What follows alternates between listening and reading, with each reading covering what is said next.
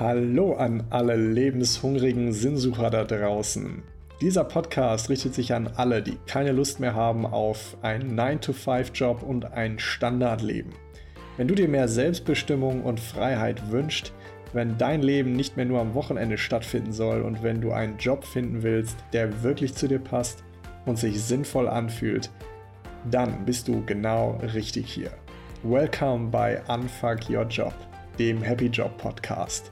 Mit mir, Erik Rulands und dir. Und jetzt lass uns direkt in die heutige Folge reinstarten. Viel Spaß!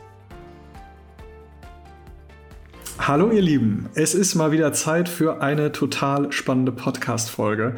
Und zwar habe ich mir heute den lieben André Motzkus in meinen Podcast geholt.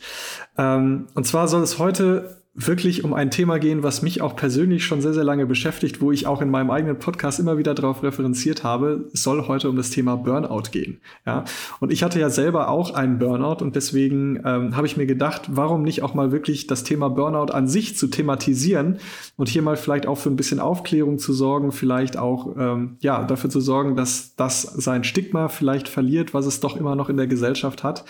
Und ähm, ja, dafür habe ich mir den lieben André hier eingeladen. Er ist Wirtschaftspsychologe und systemischer Coach mit eigener Praxis in der Nähe von Berlin. Und er arbeitet unter, dem, er arbeitet unter dem Motto der Burnout Turnaround, insbesondere aber auch mit Führungskräften zusammen.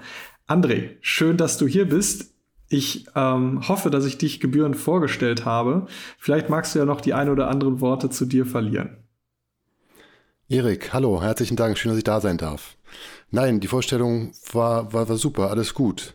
Also ich fühle mich, da, fühl mich da gesehen. Danke. Sehr cool. Zu mir wer, selbst wer, sonst. Genau, wer, wer bist du? Was gibt es genau, Interessantes über dich zu wissen? Für mich, über mich gibt es Interessantes zu wissen, dass ich zwei wunderbare Söhne habe, äh, die ich wirklich liebe und die fünf und neun sind und sehr quirlig sind. Und ähm, dass ja, ich sehr gerne laufen gehe draußen und dass ich meinen Bauch sehr schätze und auch mein Bauchgefühl. Was ich aber auch immer wieder sagen muss, auch das äh, muss ich auch trainieren, auch dass man da einfach mal dran bleibt ähm, und im Alltag da nicht sozusagen in dem Flow oder in dem Alltäglichen mit untergeht. Ansonsten, ich habe längere Zeit im Ausland verbracht. Ich habe natürlich auch eine Anbindung, eine persönliche zu dem Thema und ja, freue mich einfach erstmal, dass ich hier sein darf und bin gespannt, wie sich unser Gespräch jetzt hier entwickeln wird. Ja, cool, André. Ich freue mich auch total, dass du hier bist äh, und freue mich total auf das Gespräch. Ähm, bevor wir da reinsteigen, genau das, was du gerade gesagt hast, deine persönliche Anbindung zum Thema Burnout. Was mich vorweg tatsächlich mal interessieren würde, wäre so deine persönliche Geschichte. Also wie bist du denn überhaupt eigentlich mit diesem Thema Burnout in Berührung gekommen und wie kam es dazu, dass du jetzt auch Menschen dabei hilfst, damit vielleicht umzugehen, ähm, Prävention, Vorbeugung etc. in die Richtung zu machen? Nimm mich doch mal mit, vielleicht auch so deine kleine, wenn man es so nennen möchte, Heldenreise. Wie, wie bist du selber in dieses Thema gekommen? Wie hast du den Weg gefunden? Ja, meine Reise zu dem Thema beginnt vor ungefähr 18 Jahren, grob. Das ist ein Teil der Geschichte. Ähm, der andere Teil ist im Hier und Jetzt oder im letzten Jahr so noch mal konkreter geworden. Aber der, der ursprüngliche Anfang ist, wie gesagt, vor diesen 18 Jahren. Ich kam aus Malaysia zurück und ähm, kam hier, es war eine große Firma und ich kam hier in ein Projekt rein, Prestigeobjekt Hamburg. Und der Projektleiter, wie man so schön sagt, war ein, war ein harter Hund. Ne? Und ich war halt der Jüngste in dieser Projektgruppe und wollte mich natürlich beweisen und wollte irgendwie zeigen, was mhm. ich kann und was ich drauf habe. Und es fing dann irgendwann an mit ähm, Respektlosigkeiten, dass mein Verstand in Frage gestellt wurde bei Themen, die er selbst gar nicht konnte. Das war der Computer, ähm, was sehr spannend war. Und es ging so weit, dass er ja irgendwann äh, sagte, ich solle doch mal hier Daten vom Kunden kopieren nach Feierabend und die quasi entwenden äh, für unsere Zwecke. Und das hat mich komplett überfordert, ähm, mhm. dass ich da irgendwie moralisch für mich, ähm, ich kam ja gerade aus Asien, wo man ja sehr auch vorsichtig miteinander agiert und wo auch ein Gesichtsverlust einfach mal sehr sensibel gehandhabt wird, beziehungsweise da ist man sehr sensibel auf diesem, auf diesem mhm. Thema. Ähm, und auf einmal kam da jemand mir entgegen, null Respekt, und mhm. dann auch noch so eine Anstiftung zu einer Sache, die ich einfach nicht machen möchte und für mich auch einer Kundenbeziehung überhaupt nicht geht. Und dann habe ich halt nochmal vier Nächte so gut wie nicht geschlafen ähm, und kam dann, es war damals in Hamburg halt wie gesagt, und kam nach Berlin zurück und bin dann erstmal zum Arzt gegangen. Weil wenn man vier Nächte nicht schläft, aber trotzdem irgendwie rackt, dann ist man erstmal durch.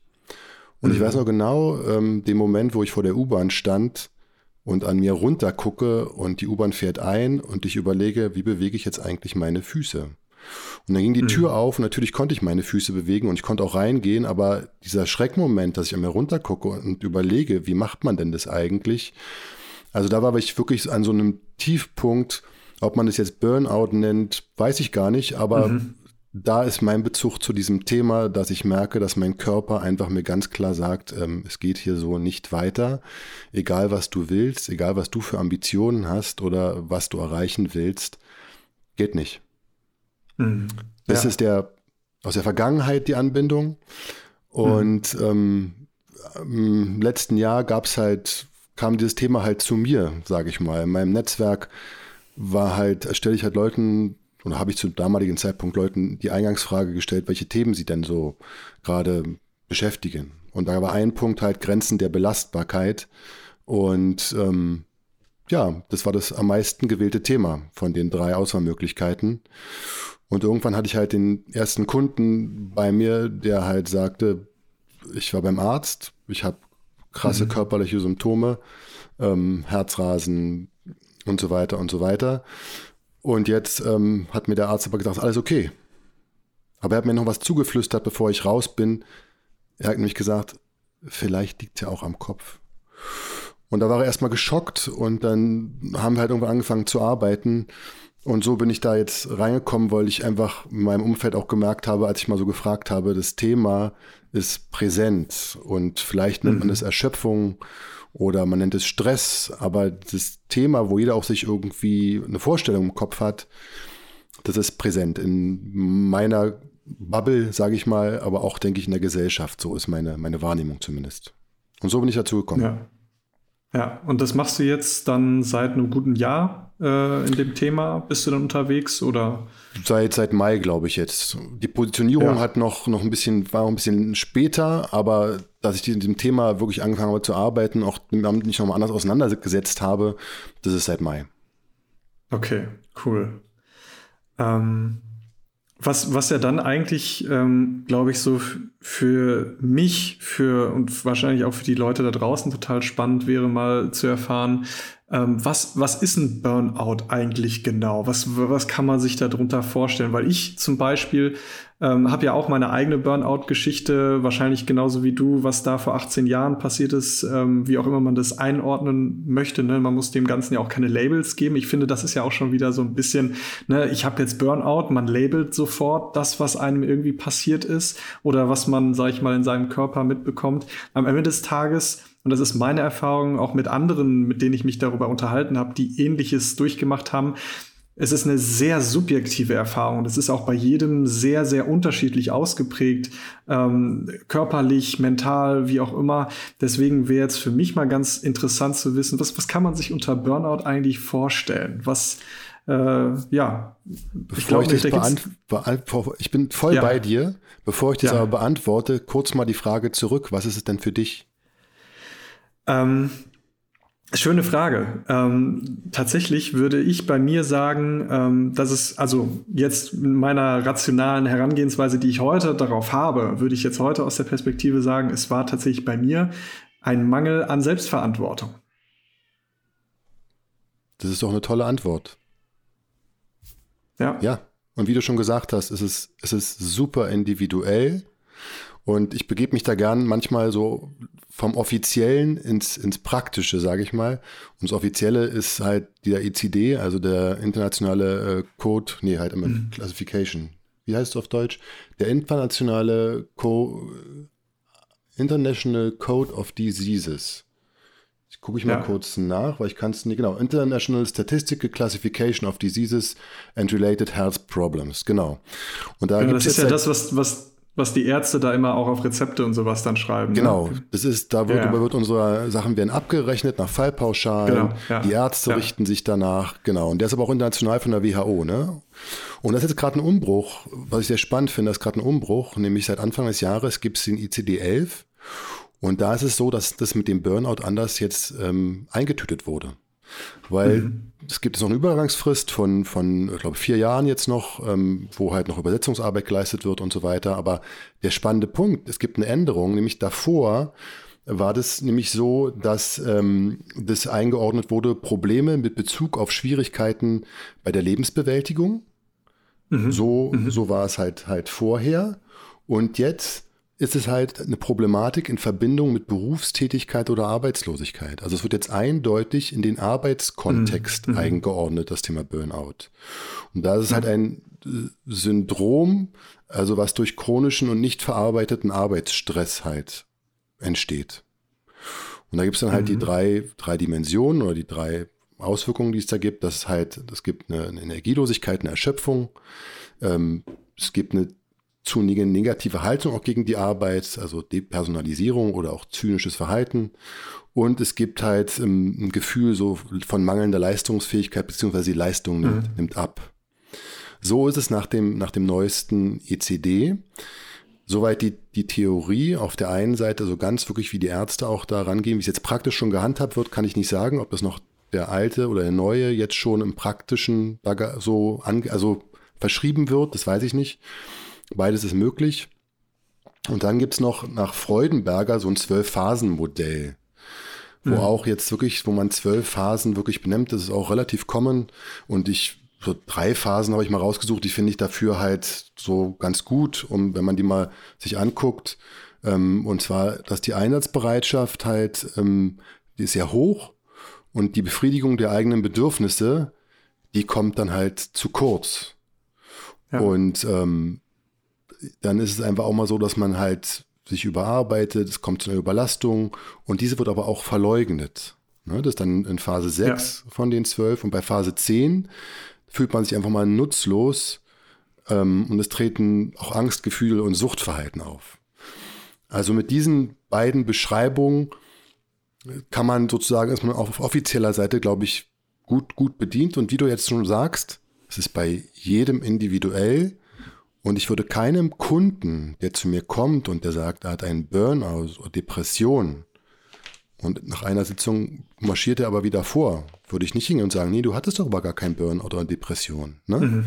mhm. Oder also da dieses Labeling, von dem du sprachst. Ich finde das auch gefährlich, ja. weil man, äh, wir verstehen da manchmal wirklich was anderes drunter und ich muss sagen, ich lasse das einfach so, weil wie du, du hast es in einem Satz für dich sagen können gerade eben, was es für dich bedeutet dann bedeutet es das für dich und damit arbeite ja. ich denn dann, was es für dich bedeutet gerade. Ob es Angst ist, ob du dich unnormal fühlst, ob du einfach fertig bist, ob egal.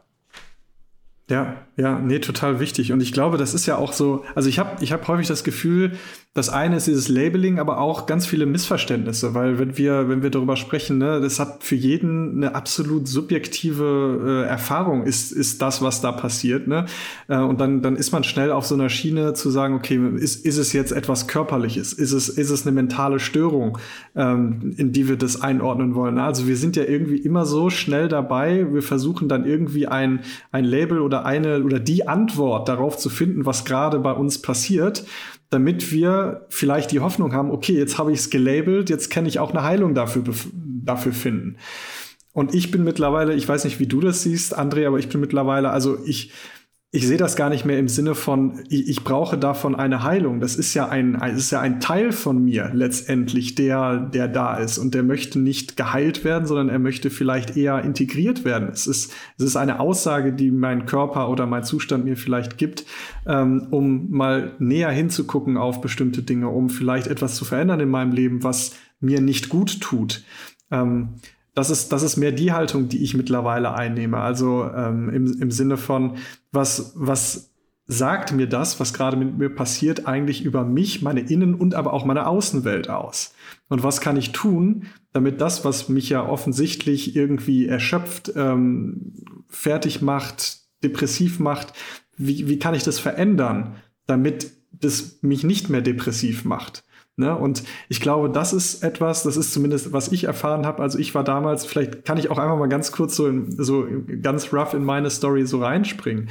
Ähm, bei mir war es tatsächlich so, ich habe ähm, gut dreieinhalb Jahre wirklich so 70 Stunden Wochen gearbeitet ähm, und habe wirklich so alles für die Arbeit. Ja, Privatleben gab es quasi nicht, habe kaum Urlaub gemacht und habe mich da eigentlich viel zu sehr in die Arbeit reingesteigert. Ähm, bei mir war es damals tatsächlich, dass es total über Anerkennung gegangen ist. Also ich habe sehr viel Wertschätzung in Form von äh, Gehalt, Beförderung etc. bekommen, immer mehr Verantwortung auf den Tisch bekommen, immer mehr Projekte auf den Tisch bekommen, bis ich dann irgendwann gemerkt habe, ähm, selbst meine Freunde haben sich angefangen von mir zu distanzieren. Also das war auf einmal ein ganz dezimierter äh, sozialer Kreis, in dem ich mich nur noch bewegt habe. Und da habe ich selber dann irgendwann Gott sei Dank auch gemerkt, so nee, also irgendwas läuft hier in eine falsche Richtung.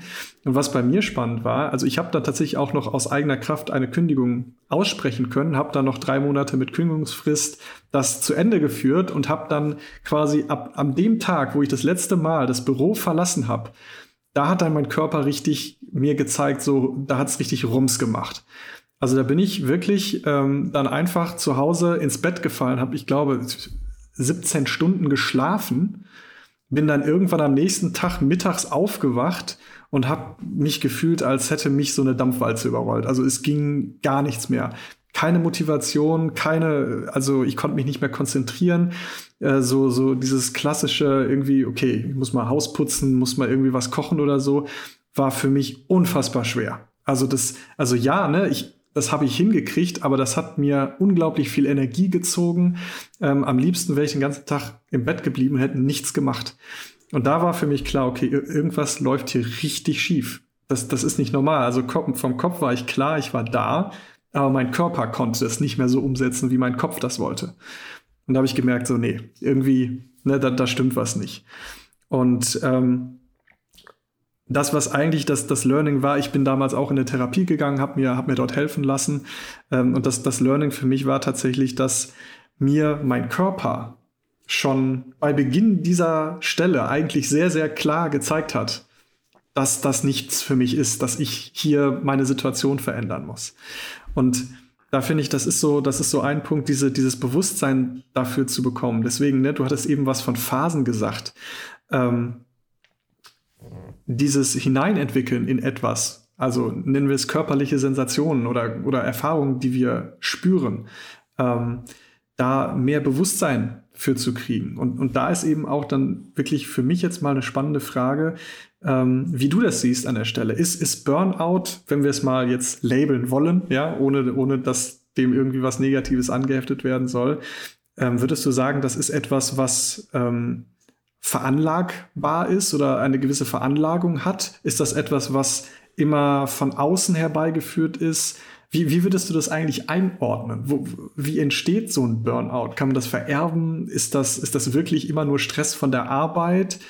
Was, was ist da so deine Einschätzung oder Sicht drauf? Wo, wo kommt denn das eigentlich her? Oder warum entsteht sowas? Ich wage mal eine, also eine ganz ähm, provokante These, weil du sprachst von Heilung.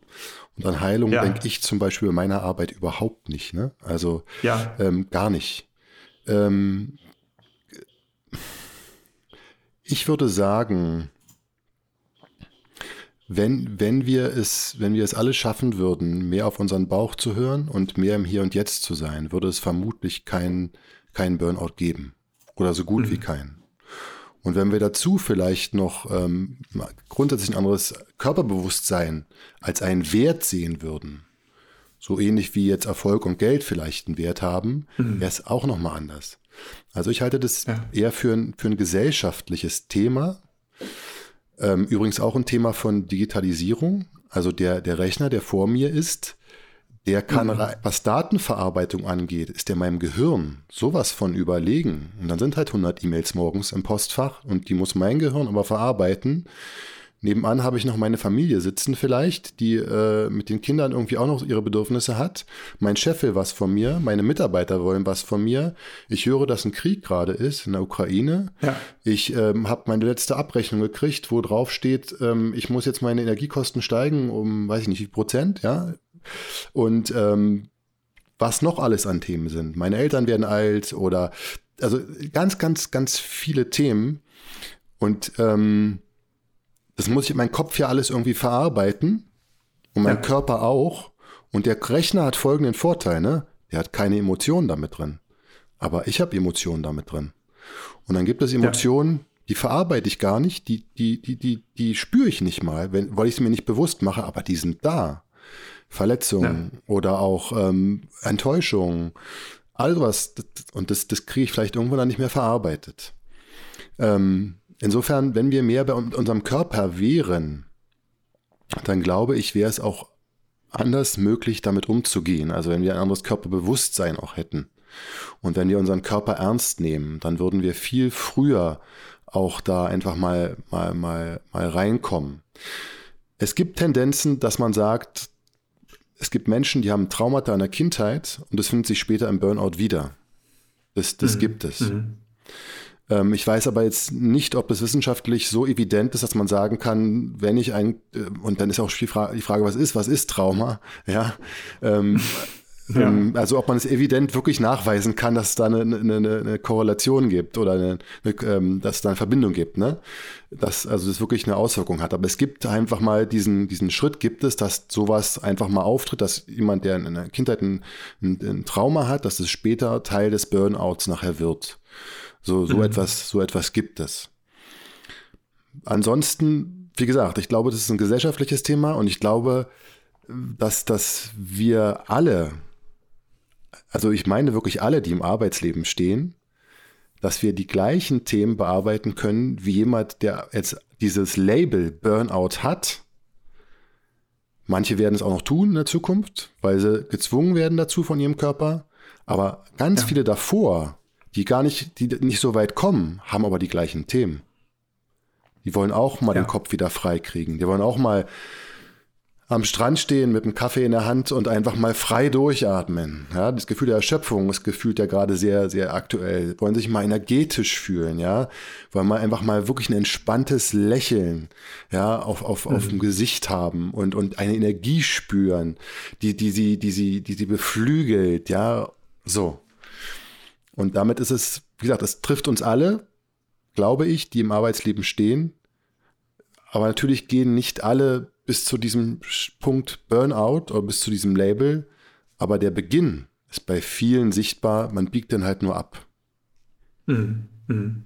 Das heißt, du würdest, im, zumindest habe ich das so ein bisschen rausgehört, ähm, würdest sag ich mal, dem, dem ursächlichen Ursprung von Burnout würdest du nicht zu 100 Prozent rein in einem Arbeitskontext sehen, weil Digitalisierung geht ja über Arbeit auch hinaus. Ne? Also, dass wir ständig über WhatsApp erreichbar sind. Ähm, ne? Du hattest ja das Thema mit der Informationsverarbeitung angebracht.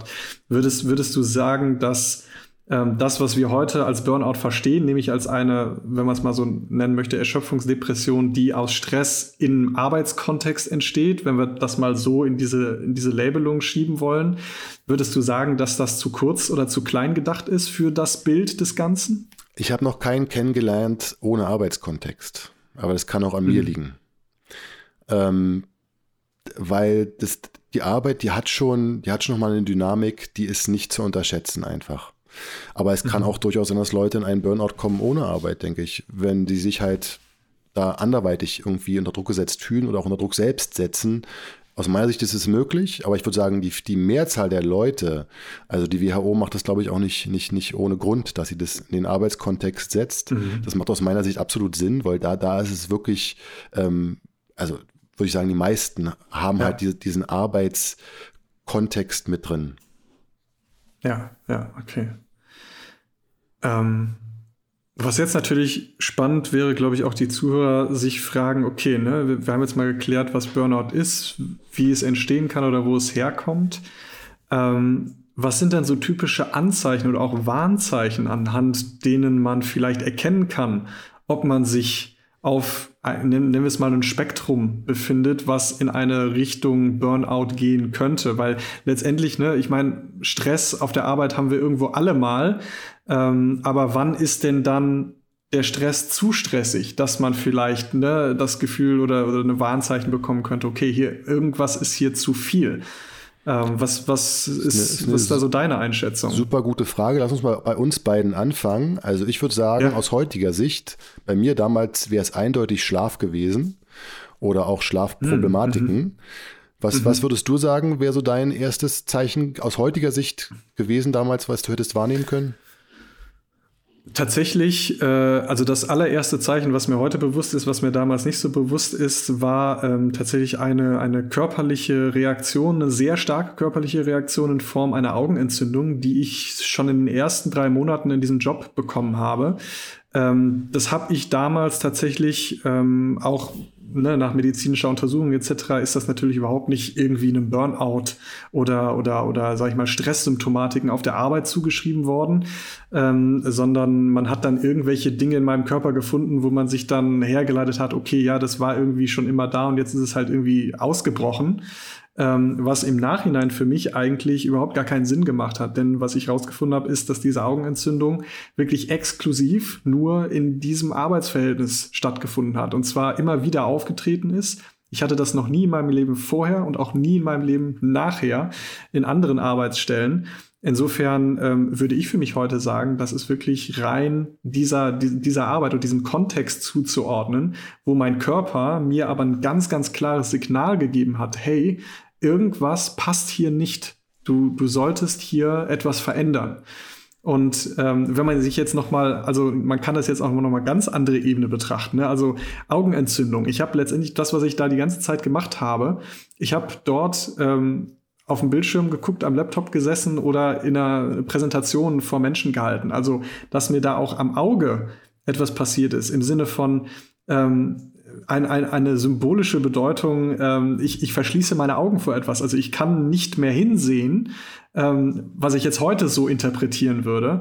Ähm, das, das ist mir damals aber in dem Kontext überhaupt noch nicht aufgefallen. Aber es war tatsächlich das erste Zeichen, was ich bekommen habe. Ähm, bewusst geworden oder sag ich mal das erste bewusste Zeichen, was ich für mich gemerkt habe damals, war tatsächlich ähm, Thema Freundeskreis. Also, dass sich meine sozialen Kontakte dann irgendwann auch tatsächlich einfach von mir abgewandt haben, weil die halt nicht mit mir planen konnten. Die haben mich noch eine Zeit lang immer gefragt, hey, hast du Lust mitzukommen? Hast du Lust, was zu machen? Und ich war halt immer am Arbeiten und beschäftigt und am Wochenende wollte ich am liebsten einfach nur schlafen und mich mit niemandem treffen, weil ich genug von Menschen hatte.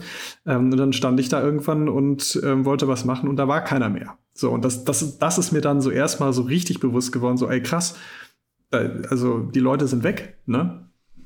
Ja, auch ein ganz klassisches Zeichen, dass man sich sozusagen sozial ähm, zurückzieht. Ja. Ne? Das ist also, das ist ganz klassisch. Ähm, lass uns mal, also es gibt ja Leute, die sind sehr empfindsam, auch was ihren Körper angeht und haben dann sehr gutes Gefühl. Für die ist es natürlich ist ein ganz anderes Signal, als wie jemand, der, wie drücke ich das jetzt wertfrei aus, ähm, der keinen Kontakt zu seinem Körper hat und der erst mhm. irgendwann in die Horizontale muss. Wirklich, ich meine es ernst. Also wirklich in die Horizontale muss, eher merkt, ey, hier stimmt was nicht.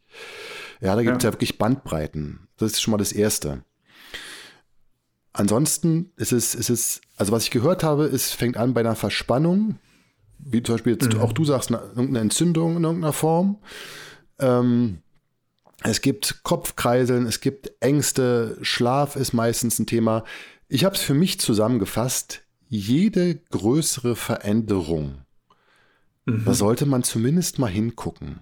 Und das kann sein Alkohol, das kann aber auch sein Sex, das kann sein Essen, mhm. das kann sein Sport, das kann auch sein Arbeiten. Alles, wo, wo es eine größere Veränderung gibt und man fragt sich halt mal, halt mal, was, was passiert denn da jetzt gerade? Oder mhm. man fragt sich halt nicht und man sollte sich das fragen, aber dass man da mal ja. genauer hinguckt, ähm, was, was passiert denn hier gerade? Oder auch Freunde fragt, habe ich mich in letzter Zeit mhm. verändert? Wie, wie nehmt ihr mich wahr? Und da kriegt man ja manchmal ganz erstaunliche Antworten auch, ähm, wo man denkt, echt, oh krass, hätte ich gar nicht gedacht. Ja, das, das, ja, so, ja. so nimmt ihr das wahr. Also das Feedback von außen kann da, kann da durchaus auch hilfreich sein. Ähm, und insofern ist, ist wieder der Punkt, dass man halt erstmal gucken muss bei sich, glaube ich, wie nehme ich denn meinen Körper überhaupt wahr? Mhm. Was, was ja. nehme ich wahr? Was nehme ich wahr? Nehme ich einen Unterschied wahr, ob das ein, ein Anstrenger, also es gibt wirklich Menschen, und das ist jetzt, auch das ist nicht böse gemeint, die funktionieren wie Roboter. Es ist egal, was für ein Wetter es ist, es ist egal, wie es ihm mhm. geht. Es wird eine 60-Stunden-Woche abgerissen. Es wird alles auch erledigt, da gibt es kein, gibt's auch keinen Murren. Also sind super Arbeitnehmer, ne, wenn man so will, auf der einen Seite.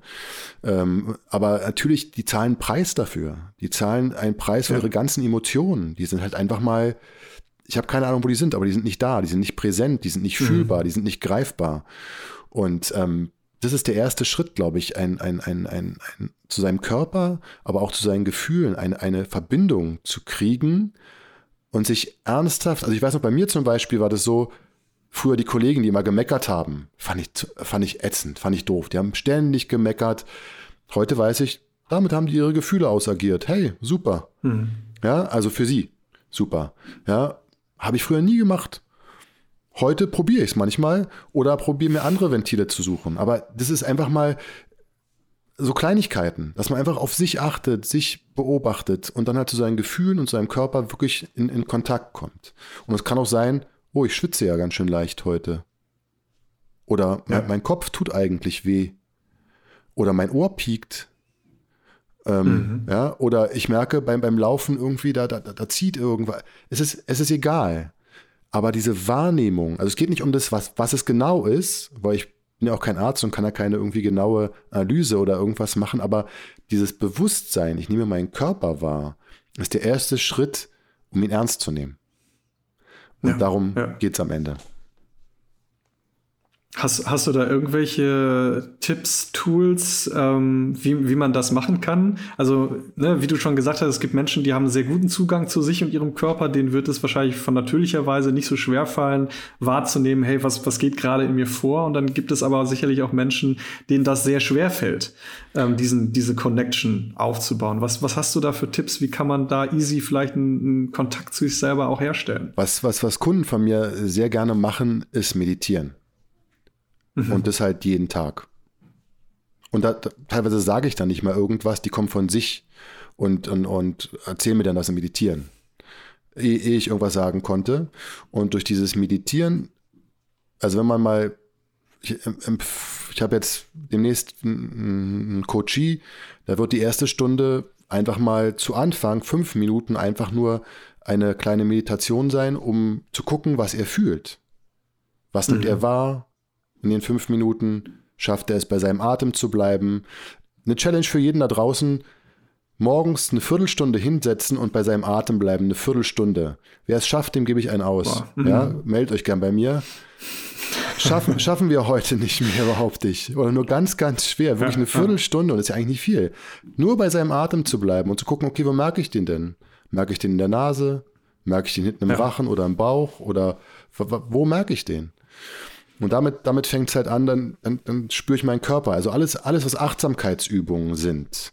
Ja, gibt es auch genug Apps. Ich will auch gar keine Empfehlung geben, weil es gibt so viel da auf dem Markt, was, was auch wirklich gut ist.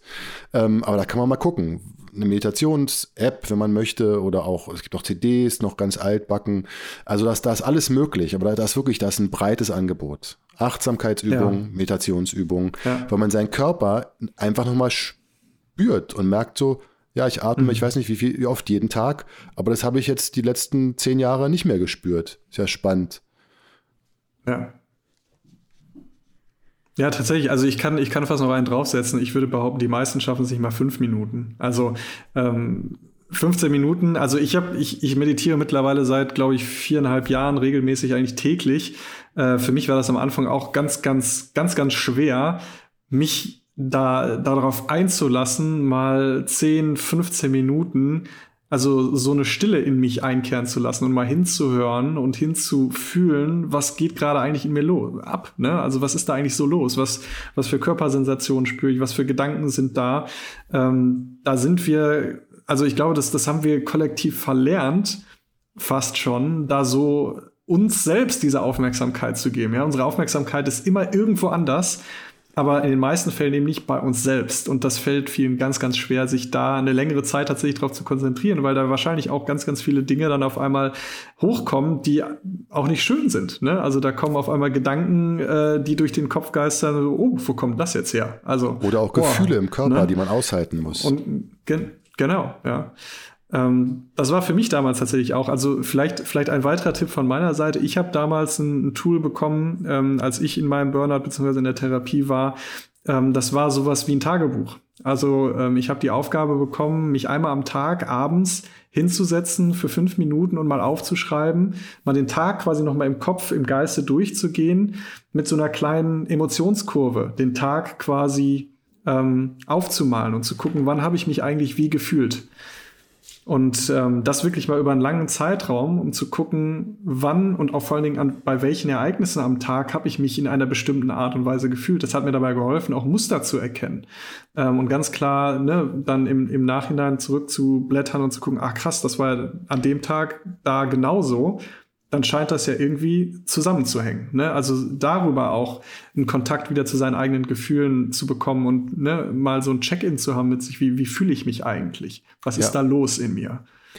Was ich Leuten empfehle, wenn sie von der Arbeit nach Hause fahren und wenn Sie mit dem Auto fahren, irgendwo wirklich heranfahren, irgendwie eine, oder wenn Sie in der U-Bahn sitzen, können Sie auch eine U-Bahn machen, aber irgendwo nochmal einen Break einzulegen, am besten. Mhm. Also wirklich nochmal sich ganz kurz irgendwo auf eine Bank zu setzen oder ganz kurz im Auto sitzen zu bleiben, das Auto ist aber aus und dann intuitives Schreiben zu machen. Das heißt, ich, ich setze den Stift mhm. auf und ich schreibe und ich überlege nicht mehr, und ich muss aber durchschreiben. Ne? Ich darf nicht absetzen. Das ist der Clou dabei. Und wenn ich das mache, ich kann auch schreiben, ich denke gerade nichts, ich denke gerade nichts. Oh, jetzt bin ich gerade im Interview mhm. ähm, und so weiter. Das ist, ähm, das ist, kann man, also, und irgendwann kommt man halt in dieses Unterbewusste. Und ja. mir sagte vor kurzem ein Kunde, sagte, André, ich habe erst mal gemerkt, wie viel Aggression ich mit drin habe. Mhm. Und, und ähm, also, Entschuldigung, wie, wie scheiße ich die Kollegen finde, ja. Ähm, das, das, aber das, das kam so, also so, so, so authentisch und so echt aus dem raus, dass ich dachte, ey, das war mir nicht bewusst. Ja, mhm. also das kann auch helfen, dass man so mal unter, das Unterbewusstsein so ein bisschen nach, nach außen sozusagen vor sich aufs Papier bringt. Ja, das, das, das, das hilft vielleicht auch nochmal zu gucken, ob da was, was Sinnvolles dabei ist, was man für sich verwerten kann. Ja, ja. Ganz, ganz wichtig. Ja. Ansonsten, ähm, ja, also was man, also es gibt ja es gibt eine Menge, was man machen kann. Wie gesagt, es ist immer ein bisschen individuell und ich ist auch mal ein bisschen probieren. Ne? Also ich lade auch die Leute auch gerne ein, probiert doch mal, was für euch funktioniert. Ja, es gibt, also ich bin jetzt auf Jens Korsen ist ein, ist ein ähm, Therapeut, der schon lange dabei ist. Und was ich gerade probiere, einfach für mich, weil ich es meinen Kunden auch dann weitergeben kann, weil ich probiere mal das erstmal selbst aus, ehe ich es den Kunden weitergebe, ist, den Tag anders zu beginnen. Also ich stelle mich nicht auf den Stuhl, mhm. der Jens Korsen stellt sich auf den Stuhl, das mache ich nicht. Aber ich stelle mich dann hin und breite die Arme aus und heiße halte den, den Tag willkommen. Ne? Also mhm. Tag, ich heiße dich willkommen. Ich habe dich erwählt. Mit allem, was du bringst. Und der mhm. entscheidende Punkt daran ist, die ist ja total unlogisch, die Aussage, weil ich kann den ja gar nicht erwählt haben, weil der kommt ja erst. Die Einstellung, Beinhaltet ja. aber, dass ich nachher dann im Auto sitze und ich werde geschnitten und ich denke, warum habe ich mir das eigentlich ausgesucht? Im Verhältnis zu, Mann Idiot, warum machst du denn das? Mhm. Es hat eine Auswirkung, ne? es, ist, was anderes. Und diese Einstellung ja. zu haben, ich habe dich erwählt, hat was mit Selbstverantwortung, auch Selbstwirksamkeit, was man ja im Burnout manchmal leider nicht mehr hat, das Gefühl von Selbstwirksamkeit. Ja das, das bringt einen dieses Denken der Selbstwirksamkeit, dass man alles sozusagen, was natürlich so kann man darüber diskutieren, habe ich auch schon oft gemacht. Ähm, aber einfach als Mindset ist es aus meiner Sicht un unglaublich hilfreich, in dieses Mindset zu, zu sagen, hey, ich habe dich erwählt. Ne? Und, ähm, ja. und ich bin ein Selbstentwickler. Ne? Die Situation ist mein Coach. Das kommt dann noch hinterher. Also in diesem Bewusstsein unterwegs zu sein, macht was mit einem. Und genau darum geht es. Mhm. Es geht darum, eine andere Wirklichkeit für sich zu erschaffen, als, als die Wirklichkeit, in der man dann gefangen ist. Weil es, man kann ja auch sagen, ist denn, ist, ist denn die, der Burnout, ist das, was man da erlebt, alles Realität? Ja, für die Menschen in dem mhm. Moment schon. Aber ja. es geht genau darum, diese Realität zu ändern. Und das, das, das schaffen die Menschen in dem Moment nicht mehr.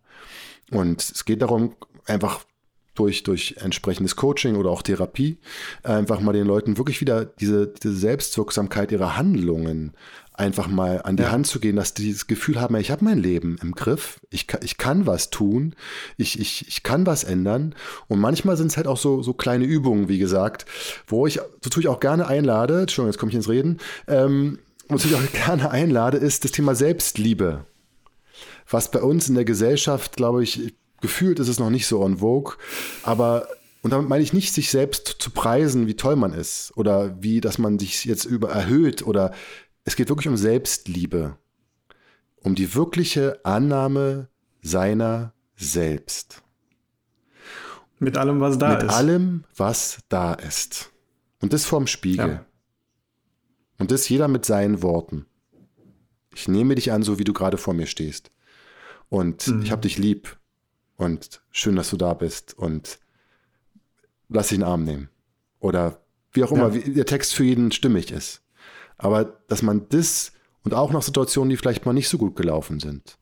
Oder wenn man was nicht geschafft hat. Oder wenn man was, aber dass man einfach liebevoll mit sich umgehen lernt. Ja. Auch das aus meiner Sicht, ja, wenn man das schafft, ist es auf jeden Fall, macht es einen Unterschied. Ja, absolut. Also kann ich, kann ich nur unterschreiben. Ähm, ich meine, für mich war das damals ja auch letztendlich, erst durch den Burnout habe ich auch meine eigene Reise ins Coaching gestartet, habe mich mit diesen Themen beschäftigt, ähm, Spiegelarbeit und sowas, ne, Meditation für mich entdeckt. Ähm, das hat ganz, ganz vieles in meinem Leben total verändert. Also ich bin heute wirklich ein ganz anderer Mensch als vor dem Burnout. Das kann ich wirklich so sagen. Ähm, da ist ganz, ganz viele tolle und positive Veränderungen hat da stattgefunden für mich. Ähm, aber ich glaube, das ist auch etwas, was für viele, also diesen, diesen, diesen Schalter umzulegen, dahin zu kommen, quasi das, was du ja gesagt hast, ne, wieder in, zurück in eine Selbstwirksamkeit zu kommen, wieder zurück dahin zu kommen, sich auch sag ich mal, im, im Sinne fühlen zu können, ja, ich, ich habe mein Leben in der Hand. Das ist ja letztendlich für viele, die sich dann schon in einer solchen Situation befinden, aus eigener Kraft ganz, ganz schwer nur machbar. Was, was hast du da vielleicht noch? Also ich weiß jetzt nicht, für, für Zuhörer, die vielleicht ähm, jetzt gerade zuhören und, und sich fragen, hey, ja, ich würde schon für mich eigentlich sagen, ich bin schon in einem absolut übermäßigen Stress und ich weiß nicht, wie ich noch Zeit finden soll für mich, um mich mal zu reflektieren, um mal solche Sachen zu machen. Ich bin eigentlich energietechnisch, zeittechnisch so am Ende, ich, ich sehe keinen Ausweg.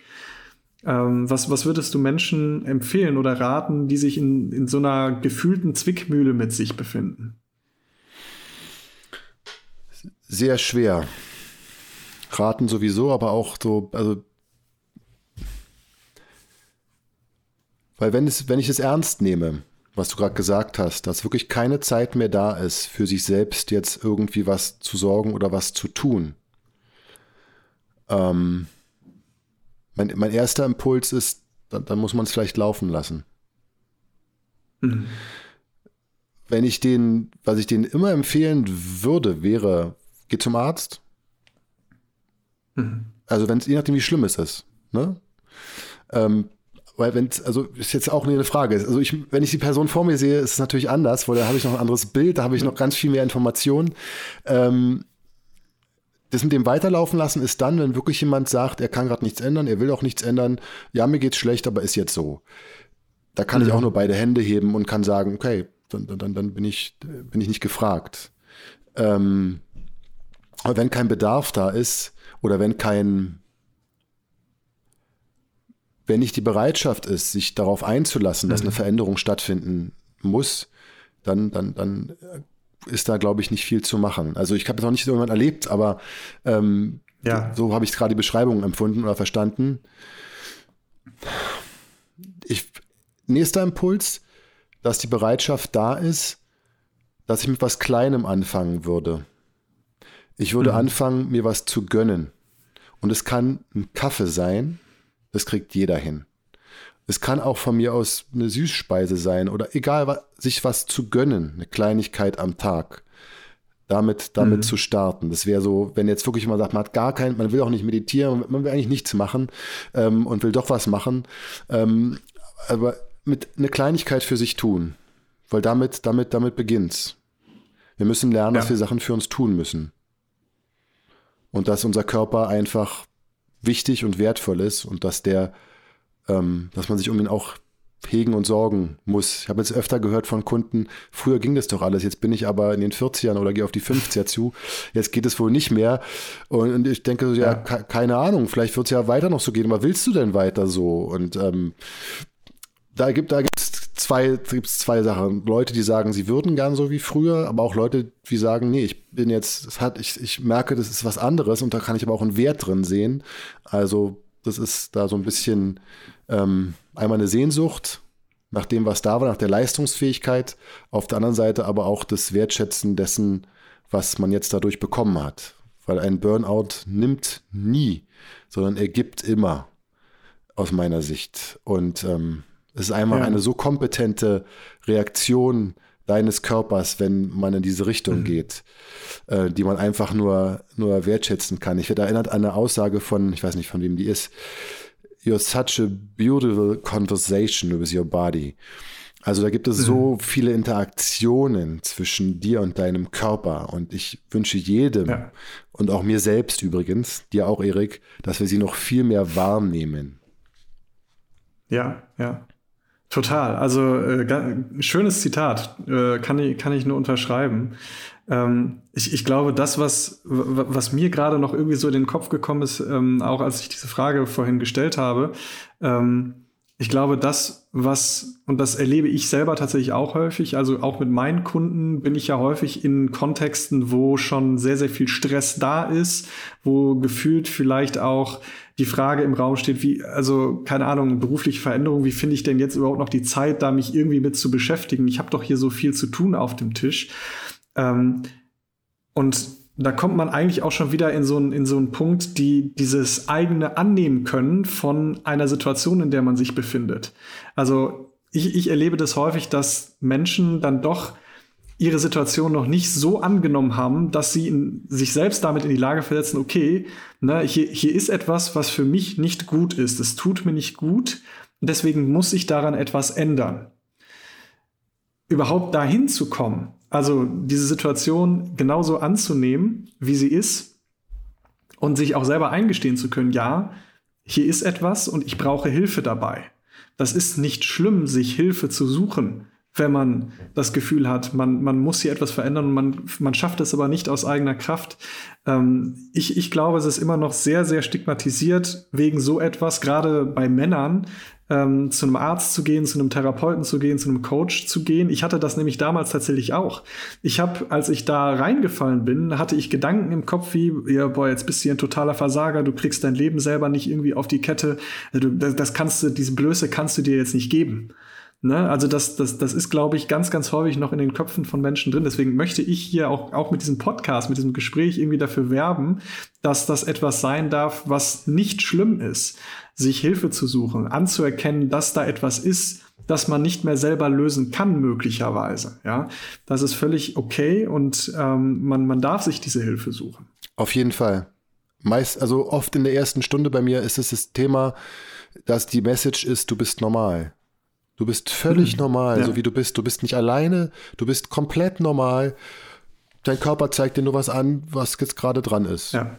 Das ist, und dann ja. ist auf der anderen Seite manchmal so eine, so wie eine Erleichterung auch ähm, zu spüren, dass das, dass das halt der Fall ist. Ja, also weil ja. die Stigmatisierung ist mit psychischen Krankheiten zum Beispiel, glaube ich, generell noch so bei uns, dass das noch leider immer, aber gefühlt, also wird es besser. Also ich habe zum Beispiel bisher nur ja. Männer als Kunden, ja, und ähm, teilweise auch, also Abteilungsleiter, 45 Leute. Und die Offenheit und mit der die Sachen, wie die Sachen angehen, da bin ich beeindruckt und stehe wirklich ähm, mit Hochachtung davor, ähm, bis hin zu, dass man zum Vorstand geht und sagt, ich mache jetzt drei Monate Pause. Ne? Und ähm, mhm. ich gebe übrigens noch ein kleines Gebiet ab, was ich noch zusätzlich hatte. Und da, da stehe ich daneben und sage, wow, also finde ich beeindruckend. Insofern ja. macht mich das sehr hoffnungsfroh, dass sich da vielleicht langsam was ändert, aber ich bin grundsätzlich bei dir. Wir wollen alle stark sein. Wir wollen auch keine mhm. Hilfe brauchen ganz oft und auch Männer noch mehr als Frauen, glaube ich, mhm. ohne das jetzt irgendwie evidenzbasiert äh, beweisen zu können. Aber ich glaube, Männer wollen immer noch zeigen, dass wir es können und ja. wir brauchen keine Hilfe. Und ähm, ja, da, das ist, glaube ich, leider so ja, da kann man nur ja, hoffentlich äh, ermutigen zu, dass man Hilfe in irgendeiner Form, Form annimmt. Und ähm, ich muss auch sagen, ich biete am Ende ja auch zum Beispiel keine Hilfe an, ich biete Begleitung an. Und mhm. ähm, ich finde, so einen Begleiter kann man mal für eine Zeit lang gebrauchen. Das ist wie ein Wegbegleiter, ja. den man einfach mal, der läuft mal neben einem her und dann guckt man mal, in welche Richtung man gehen will und dann geht man zusammen in die Richtung und irgendwann geht man wieder alleine weiter. Aber das ist absolut mhm. auf Augenhöhe und ähm, ich bin da auch mal wieder erstaunt, was da auf der anderen Seite sitzt und wie, wie, wie unglaublich die Konversation da ist mit dem Körper von ja. den Leuten und äh, wie viel Wertvolles da dabei zutage kommt. Ähm, ähm, unglaublich. Also da wirklich höchsten Respekt, höchsten Respekt. Ja, ja, super spannend. Ähm, auch, auch eine schöne Überleitung, so, so ein bisschen vielleicht dann auch zum, zum Ende des heutigen Gesprächs zwischen uns, André. Du hast gerade gesagt, du bist Begleiter. Wen, wen begleitest du? Wie sieht so eine Begleitung aus? Und wenn ja jetzt vielleicht von den Zuhörern jemand äh, sich irgendwie total angesprochen fühlt davon, wie kann er dich finden? Wie kann er mit dir in Kontakt treten? Vielleicht kannst du ja in die Shownotes was reinmachen. Ähm, das kann über man LinkedIn machen. könnte man mich dann finden. Und ähm, ich führe immer erstmal ein Gespräch, wo man sich kennenlernt halt und wo man auch guckt, ob man überhaupt zusammenarbeiten möchte von beiden Seiten aus. Das muss ja, muss ja klar sein. Und dann wird halt in der Regel, im Moment ist standardmäßig so sechs Sitzungen und mhm. ähm, das alle zwei Wochen und meistens wird es heute noch ein bisschen ja. durch Weihnachten oder irgendwas ein bisschen oder Ferien dann irgendwie ein bisschen in die Länge gezogen. Ähm, Zwischendurch gibt es immer was zu tun. Also es geht keiner raus und, und, und hat äh, nichts zu tun, die zwei Wochen. Ähm, und dann wird immer halt die Erfahrung ausgetauscht und guckt, okay, was hat es denn für Auswirkungen? Weil allein das zählt. Mhm. Alles andere aus meiner Sicht zählt nicht. Es muss Auswirkungen haben, unsere Arbeit. Und wenn sie keine hat, dann ist es nichts wert. Und deswegen geht es einfach der Fokus auf die Auswirkungen und ja, dann wird geguckt, was hilft mehr, was hilft weniger, wo können wir weiter gucken und gehen. Und so würde eine Zusammenarbeit standardmäßig bisher zumindest ähm, aussehen. Geplant ist eventuell noch, dass eine, eine Gruppensache dazukommt, dass also alle mhm. Coaches, die ich habe, sich äh, alle zwei Wochen vielleicht in einer Gruppe sehen. Da muss ich mal gucken. Das ist jetzt noch mal erst angedacht. Also ist noch nicht, noch nicht fix, aber so sieht es, so sieht es im Moment aus, ja. Ja, cool. Also an alle Zuhörer, die sich angesprochen fühlen, äh, ich packe die Links von André in die Show Notes. Meldet euch gerne bei ihm und äh, sprecht mal einfach unverbindlich mit ihm, wenn das interessant sein könnte für euch. Ähm, genau, an dieser Stelle ganz, ganz lieben Dank, André, für das coole Gespräch. Ich glaube, da war eine Menge Input drin, war eine Menge cooler Tools drin, die auch die Leute für sich mitnehmen können. Ähm, Dank dir und äh, an alle Zuhörer da draußen würde ich sagen, bis zur nächsten Podcast-Folge. Danke, Tschüss, Erik. bis dann. Ich hoffe, du konntest wieder einiges aus der heutigen Folge für dich mitnehmen. Wenn dir die Folge gefallen hat, würde ich mich riesig über eine Bewertung auf Spotify oder iTunes freuen. Möchtest du regelmäßig weitere tolle Impulse erhalten? Dann vernetz dich am besten mit mir auf LinkedIn. Da poste ich nämlich drei bis viermal die Woche spannende Tools, Impulse und Tipps, wie du zum Gestalter deines Lebens werden kannst. Und jetzt habe ich noch ein ganz tolles Angebot für dich. Wenn du gerade das Gefühl hast, du steckst irgendwo fest, dir fehlt Klarheit oder ein Impuls, wirklich ins Handeln zu kommen, dann habe ich jetzt die Möglichkeit für dich eingerichtet, auf meiner Webseite www.erikrulands.com dich für ein unverbindliches Kennenlerngespräch mit mir einzutragen. Das ist wirklich nur ein Kennenlernen, ich verkaufe dir da nichts. Ähm, ich freue mich einfach mit interessanten Menschen zu sprechen und ich habe da auf jeden Fall auch schon einen tollen ersten Impuls für dich parat, der dich einen Schritt weiterbringt. Also direkt anmelden, wenn das interessant für dich sein könnte. Das war's von mir. Die nächste Folge kommt dann wie gehabt in zwei Wochen. Bis dahin, alles Gute, dein Erik.